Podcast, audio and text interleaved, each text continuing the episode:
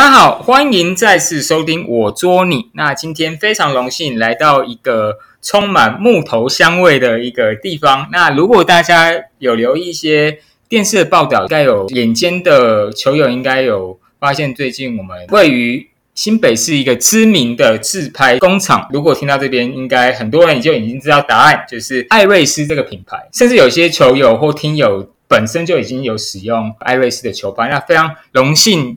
今天访问艾瑞斯陈部长，那首先请陈部长稍微自我介绍，还有介绍一下艾瑞斯，好吗？好的，好，那先跟大家问一声好啊，感谢大家关注我们艾瑞斯做球拍的一些新闻报道跟现在的一些访问。我想介绍一下，我们艾瑞斯其实已经有四十年的历史，从我父亲的上一代。哦，所以是您算第三代的，第二代，第二代，OK，Sorry，第一代，他就跟几个很爱打桌球的，当球痴嘛，台北县的选手们，然后就以前应该是区运，对不对？对，以前前台湾区运动会的时候，就代表台北县的这些选手的这些大前辈们共同创立的。哦酷，所以爸爸是非常爱打球喽。对，算是也就是我们所说的球痴嘛。对，一辈子的球痴，所以他也认识非常非常多的老选手，上一辈的大前辈。冒昧问一下，所以那时候应该都以直拍为主，就是以我们我们现在所说的日职为出发吗？是的，是的。OK，了解从四十多年到现在安宁接班，其实我的资料收集其实官网有介绍，其实它有历经几个转变嘛。那方便跟我们介绍一下吗？记得好像是八零年代。就是爸爸开始有接一些代工的单子嘛，对不对？就是嗯，从一开始其实这几个好朋友同好们哦，他们是有一个共同的理想，然后打造一个。所以其实如果老一辈的球友们应该都还记得杰美牌桌球，有我好像有听过。那杰美牌桌球拍就是八零年代算是。台湾很知名的一个品牌，那个时候他们几个创办人就我们都还很小，但是就看他们每天很辛苦的在做一批一批的球拍，然后再出去。长大之后我才发现，哦，原来杰美牌这个球拍，台湾市场跟国际市场还是东南亚市场，还竟然是有一些知名度。对，OK，是杰美就是你们，杰美当然是我们那时候共同创办的一个品牌。OK，其中一个嘛。说一开始的时候。这些创一群的创办人，他们一起做了一个杰美品牌，所以那不是属于我们自己哦，了解了解专门的品。杰美的球拍生产到一个数量之后，哎，我们的产能其实还有，我们就开始接了一些代工。OK，所以是从这样开始的嘛？对，OK。后来是不是因为市场有发生变化？对岸其实本来就很多品牌，可是它的技术也突飞猛进，嗯，然后加上。金额非常的就是 低廉，然后所以是后来是有做一些生意上应该也是有受到一些冲击，然后然后后来您也加入到艾瑞斯的行列嘛？那请可以帮我们分享那时候什么时候开始怎么样？以前应该不叫艾瑞斯嘛？嗯，是。那怎么样？什么时候开始有确认要走这个比较精品化、比较有质感的路线？然后中间的一些心血还是一些？嗯，好，我大概。渊源我先大概讲一下，从杰美牌这个品牌开始生产的时候，它是一个共同创办的品牌，所以它的设定、品牌的设定跟它行销的一个方向，都是取向于比较大众化，可以比较快能够销售出去的一个。嗯，还有品牌的设计上，它也不是我们自己就可以随便做因为是一起好朋友一起弄。对，因为中国这边整个的经济的一个崛起，包括我们自己有一些我们自己的产业。自己的球拍产业也有一些供应链有，哎，就跑到跑到了中国去，把一些技术带过去了。所以他们的技术在这十当初那，一开始的十年进步的非常快。是从两千年开始算吧？还是呃，应该说没有，从八零年代末就开始。那时候他们就改革开放，然后 OK 招商，台商商业化嘛，然后就会相信说，哎，那你人工便宜，低又对，哎，就租金的一些低，相当相对于低廉很多。能力便宜很多，他们就整个就可能就产业就直接外移过去。那我的父亲，因为他觉得说他不想要去西进到中国去，呃，可能家庭的因素等等的，他选择在台湾，我们继续继续扎根啊。然后我们开始就开始接一些代工，嗯嗯，可能尤其是一些日本品牌的，或是一些比较欧洲品牌的，他们可能会需要一些零组件。OK，半成品嘛。对，半成品或零组件，我们也开始就就开始进做做生产，然后到两近两千年的时候，换中国有一些原物料上面的需要的时候，我们也开始透过我们自己的管道，我们开始也在经营这些原物料的销售，OK，零组件的销售到中国。了解了解，就是有点像那边可能也会有缺料或者一些生产东西不够，或嗯我们台湾比较有优势的地方。会有优势的一些材料自己能够独家取得一些材料，嗯哼，所以我们就就开始做一些两岸开始做一些合作。合作了解，后来直到你说的两千年的时候，那时候整个代工的订单就真的已经锐减到不行了，很相当的少。那时候就两千，我们那时候大概二零零八、二零零九年的时候就在就在思索我们是不是下一步要怎么做一个自己的品 OK 牌。然后那个时候我就在考量说，如何回到从科技业再回到我们这样的传统产业，能够做些什么改变。但是有想到这个时候网络的新兴啊，我觉得我们可以在网络的行销上面做一些努力？呃做一些努力。然后这个就不限于说我们需要有很大的资本才能做，才能做行销。那以小而美的一个概念，我们来把我们的呃球拍在设计的更美好，制制作的更精细。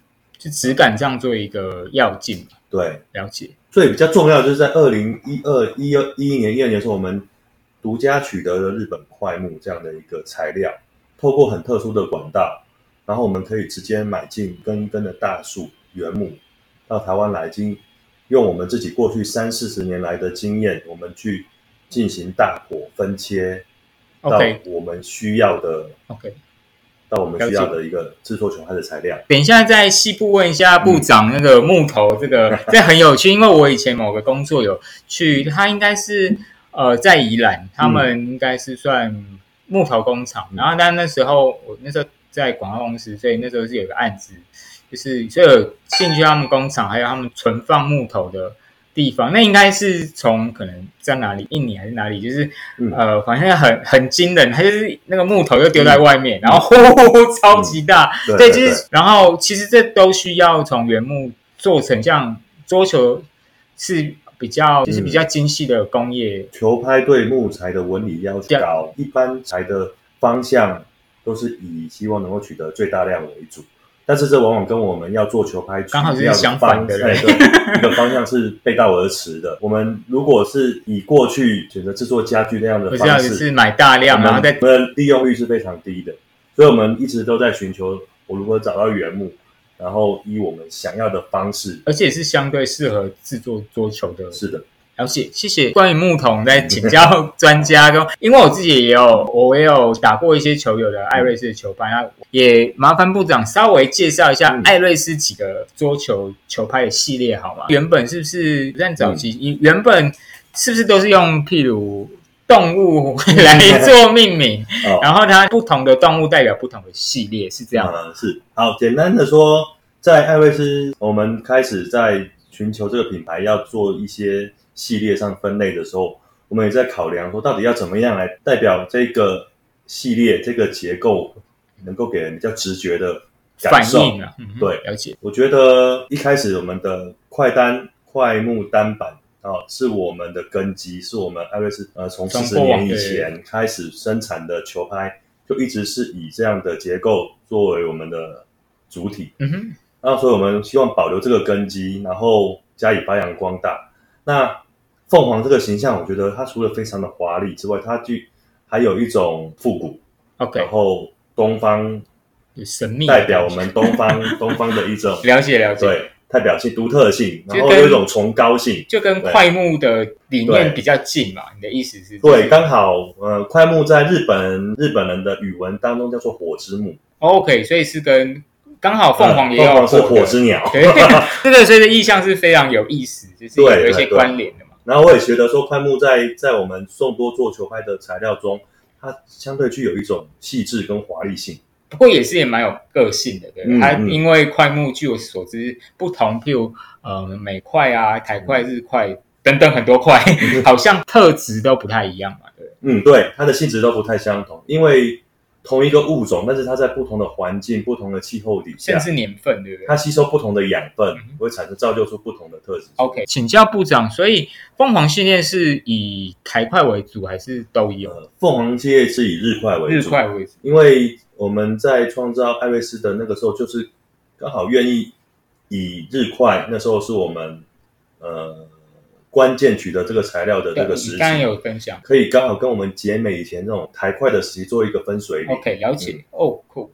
那另外除了像凤凰系列，还有我们知道现在其实打呃横拍的还是多一点，然后所以所以一样有用这个做延伸，所以捷嗯。捷豹就是嗯甲板系列嘛，是是是，呃，捷豹就是属于甲板的系列的一个编程。我用豹，因为我觉得豹它虽然不像狮子、老虎这么的大、这么的凶猛，但就是是敏捷性很好。对它的敏捷性很好，就像我们的而且很聪明会计啊，它具有比较高速的变化性，呃，比较高速的那个灵巧这些的特质。我希望它能够在这部分能够展现出这个意向反应球拍也是朝着这样子有有速度，然后有变化呃，对，嗯，就是很富于能够变化球的对球产生变化的一个性能。OK，嗯了解。那下一个系列是还有像天马，天马是不是比较嗯结实？它虽然是纤维的，呃，就是它有采用纤维的编程嘛？嗯，对，球拍从两千年之后，我们开始引进了开始复许许多的复合材料，呃，从碳纤维，然后到现后来的呃 ALC 纤维，到现在最新科技的 DLC 纤维，我们也就针对这几种不同的纤维，我们所赋予的不同特性，我们去找到相对应的一个动物的倾向。好，那我们先从应该说先从碳纤维开始说起。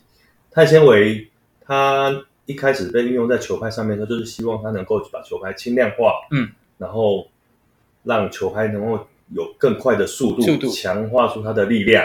开始寻求这样的一个形象的时候，我觉得公牛啊，我常常在看到那个形象里面，就是公牛它具有一种爆发力。啊，然后粗犷，但是它的粗犷又让你觉得说，哎，它还蛮华丽的，就是有美感的。OK，对，所以我们就选择这个东西来代表了，选择公牛来代表碳纤维这样的一个性能。那直到碳纤维后来又开始有了 ALC 纤维，哦、a l c 纤维比较大家比较详知的就是呃布尔金神号啊，到后来的 Viscaria 的张继科使用的这些球拍，它变成现今球拍当中的主流了。嗯，就是所谓的蓝方碳嘛，对，它也是蓝方碳其中的一种。一种。对这种纤维的特性，就相对它就比较它比较折中，OK，不会像碳纤维这么的刚猛，嗯哼，它就有一些稀土性，它让它让我们的球拍能够有一些控制的能力，有一些缓和的能力。相对这些球拍，我们在这些球员上面也看到他们拿到了不错的成绩。那但是我们还是要再往未来看，我们看到现在比较新的材料就是 DLC 这样的材料，我们会觉得这个材料在未来它也是深具潜力的。它可能需要一些时间的琢磨，然后一些现在新一代的选手他的适应，搭配出新技术的打法，它会是在未来球拍的器材上面会占有一席之地。然后我们也在寻求帮他寻求一个系列的一个代表，那我们就找到了天马，它其实是比较虚幻，它不是实真实存在的 生物，是算算呃神话对里面才会发哎现。所以相对就是说它有点神秘性。是站会有人使用，可是好像大家对它稍微陌生一点，有点嗯像这样的感觉，比较有神秘感。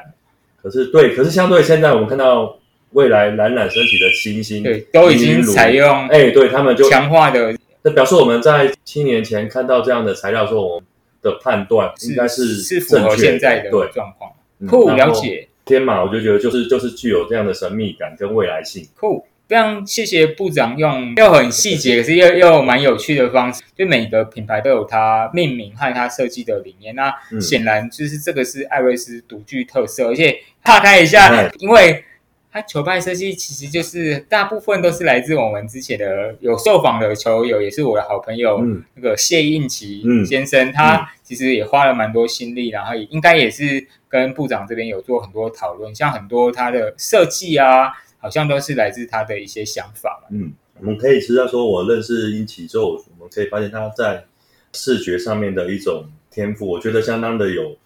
而且因为他自己有打球，对，他不是，他不是一个纯设计师，所以他比较能 catch，不管是、我想你说的应该就是我们对球拍的那种沟通，可以心领神会。对对，就是你讲一要哦，我就可以那个默契是可以有的，对，所以他就能够理解我想法，想法，然后赋予球拍一个视觉上的一个，这是蛮重要的。请问部长，像因为我有做一些功课，然后之前其实也算，因为我另外一个身份是还有一个桌球器材群，然后之前我们在节目上有介绍过蓝钻，这个后来是不是？除了刚刚说动物系列，也有一两年比较新的非动物，像什么日食啊、蓝钻，还有甚至 Premier，然后有几个不太一样的系列，请问他们各自设计的精神和逻辑，可以请您跟我们分享一下。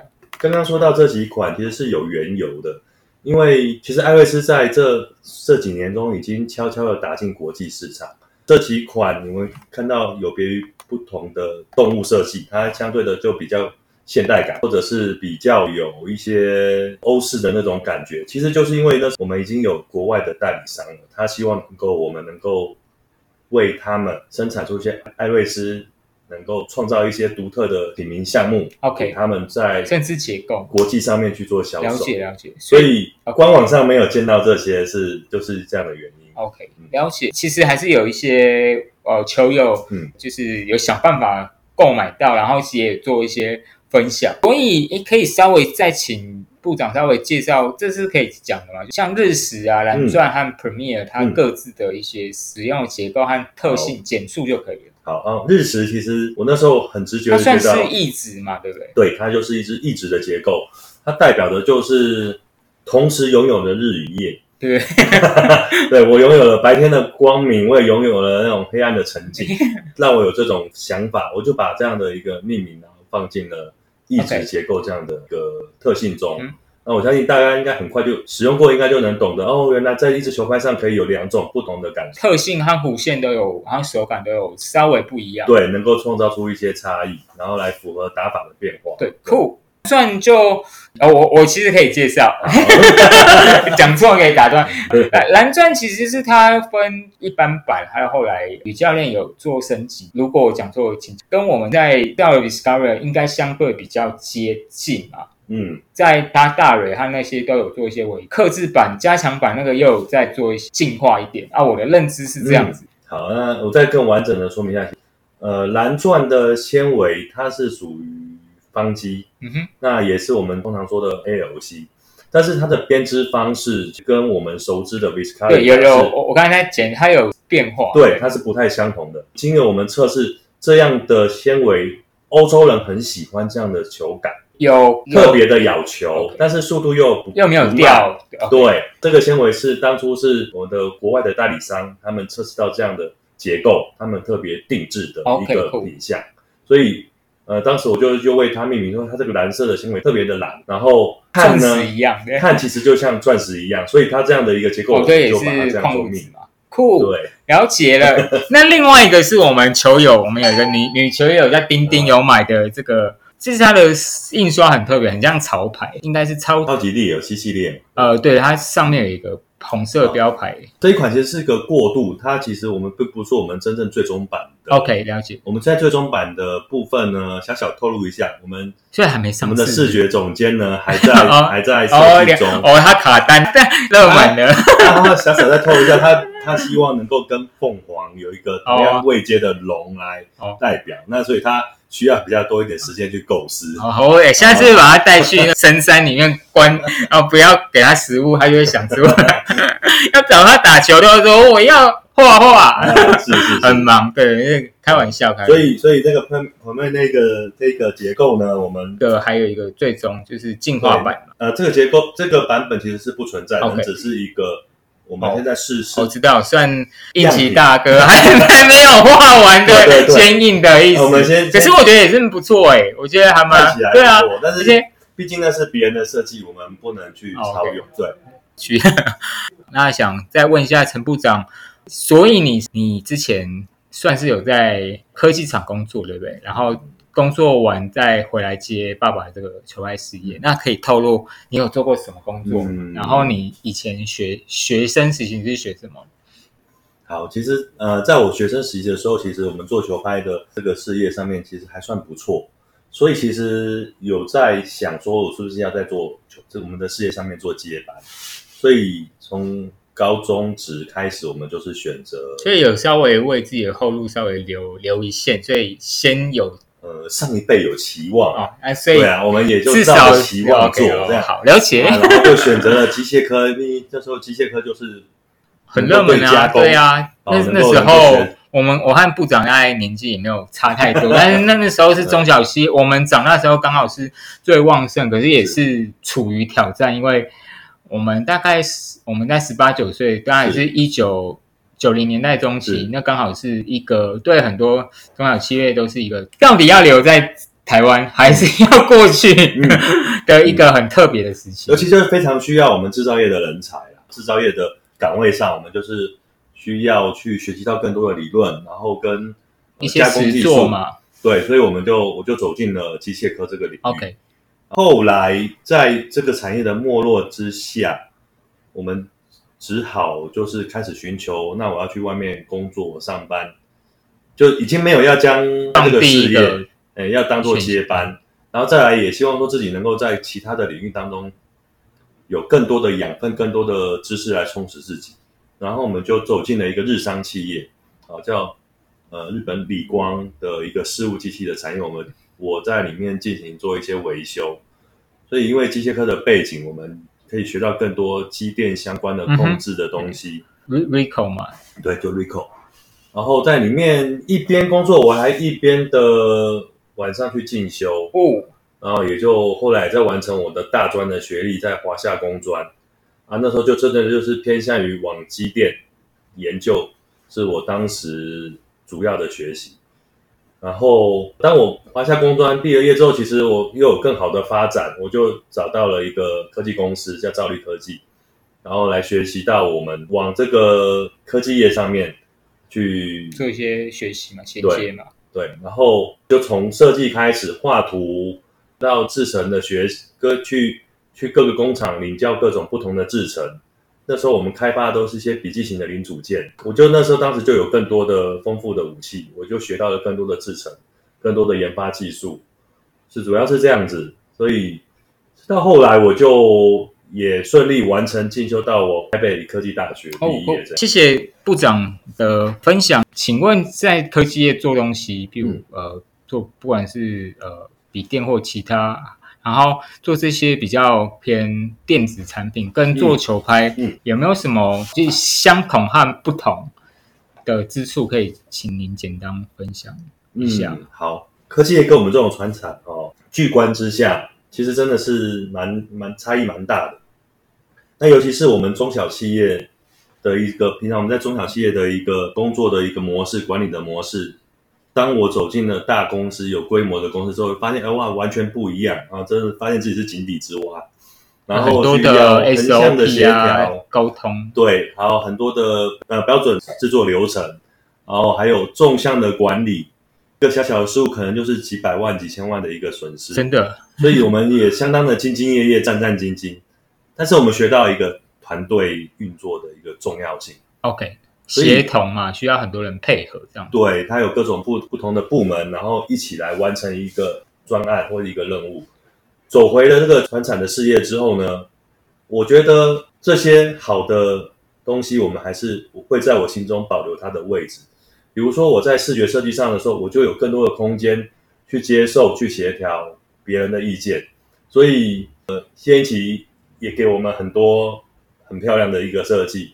然后我在一些材料的选择上面呢，我愿意更给自己更多的空间去找到更多的材料比，较弹性，你的对视野也变宽了，是吧对，然后沟通协调能力也变好了。OK，嗯了解。就觉得这就是放在我现在的事业上面呢，给我自己自己很大的一个进步空间。了解，谢谢。请问部长，你还有印象？你 回到家就是开始艾瑞斯这个品牌嗯，走向不管是国内国外市场，你还有印象？你第一支球拍是什么？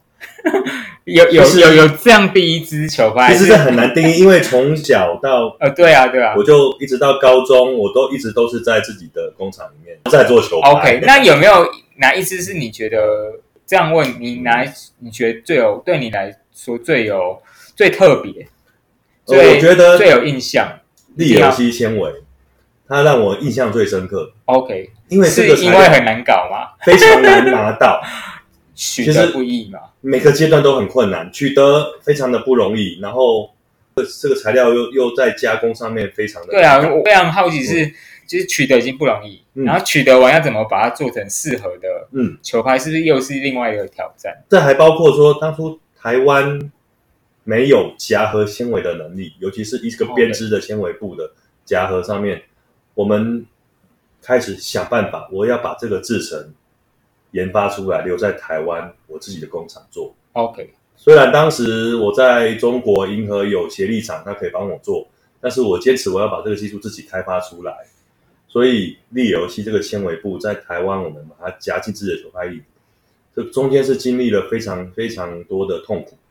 我可以问一个很白烂的问题，那不是像我们做牢做把它放进去就完事了，对不对？嗯，当然不一样，因为编织纤维布它有一个厚度，它是纤维组合成，这表示说它中间是有非常多的空隙。对对对，都是空气这是我想问对，那、如果我只是把它粘起来，那不困难，但是粘起来你没有把这当中的空气完全排出去的话，那这个板子会不会讲到机密 没有问你，这个这个我觉得这是 sense 啊。OK，所以我们是开始去研究我如何把我的呃如何找到适合的胶，它可以充分的渗入到我们纤维布当中然后用最在最适当的时间直接做粘合。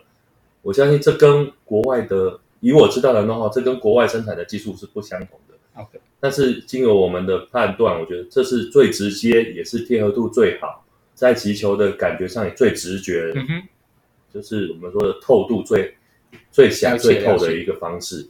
那经过两三年的研究开发，我们真的有成功嗯哼，了解。呃，谢谢部长的分享。所以刚刚我重复部长，就是其实每一支球拍其实都有不同的挑战。那嗯只是刚刚部长是拿 ZL 天马系列做一个起点，就是就是跟大家分享，其实跟我们 跟我们比较没有在做球拍球友想说啊，不就是把东西放进去，好像没有那么没有那么简单的。好，啊那然后另外一个就是。那我们一直有讲到应奇，那那我们也访过应奇，请问部长是怎么呃怎么跟应期相识，然后怎么样会开始找他做一些合作，这是可以讲的吗？可以啊，因为我自己本身很爱打球嘛，所以我们山东也结识了许多爱打球的好朋友。那你知道乒乓球有一个最大好处就是大家来自各行各业，然后有什么需要的时候，我们就会，哎，你有什么资源啊？我有什么？我们在需要的时候，我们就可以互相交流。那也很开心，我们经由球友的介绍啊，我们也跟英奇认识。那跟英奇认识，我们也常常一起打球，一起讨论球拍，一起讨论我对球拍的想法。哦，还有讨论不是球拍的东西吗？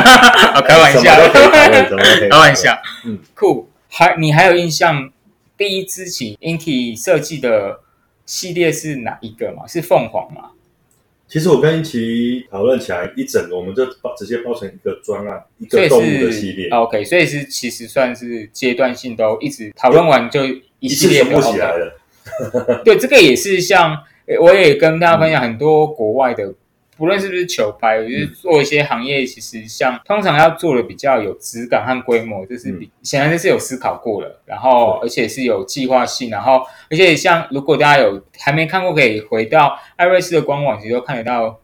这几个，尤其是动物系列，你其实看得到它风格是有一个连贯性的嘛？嗯那甚至他用的字体啦，嗯，还有颜色都有是有想过的。对，因为都是有同一位同一位设计 者大大，而且我们经过一个整体性的思虑，所以我们包括每一每一个结构要给人家的一个感受特性。都有做一些思索和对，但设计嘛。我们还有很多问题，那嗯我们会在第二集再继续问呃部长。那我们第一集就先这样子。